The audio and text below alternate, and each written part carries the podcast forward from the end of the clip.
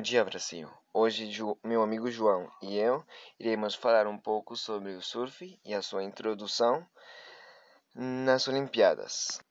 Como muitos sabem, este ano foram adicionados cinco esportes às Olimpíadas, e entre eles está o surf. Anteriormente, o surf só participava em campeonatos mundiais, mas agora chegou a hora de brilhar. Este ano, ele participará nas Olimpíadas de Tóquio. Na minha opinião, esse esporte sempre deveria estar nas Olimpíadas. O que, que você acha disso, João? Bom dia, Wilder.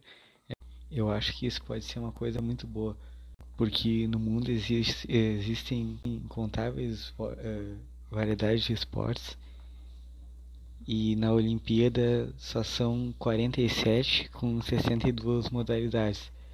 E a entrada do surf significa que cada vez mais os esportes que não são tão conhecidos estão sendo incluídos na, na lista da, das Olimpíadas.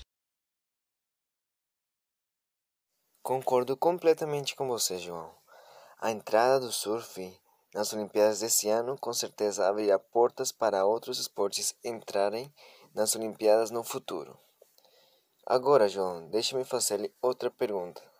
Você acha que o Brasil é um bom candidato para levar a medalha de ouro no surf?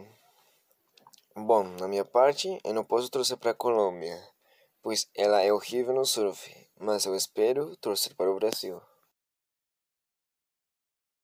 Eu acho que o Brasil tem grande chance, até porque o, o top 1 do mundo atualmente, que é o Gabriel Medina, é um brasileiro.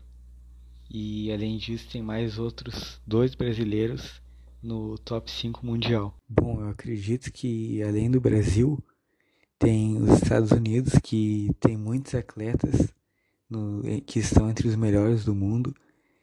O, a Austrália também, com muitos atletas também, que estão entre os melhores. E o Brasil, porque tem, uh, tem poucos surfistas mas esses que tem estão sempre em alto nível. Então o Brasil é um dos favoritos, junto com os Estados Unidos e a Austrália. E corrigindo, o Gabriel Medina é atualmente o melhor do mundo, mas de todos os tempos, não. Aí é um surfista americano.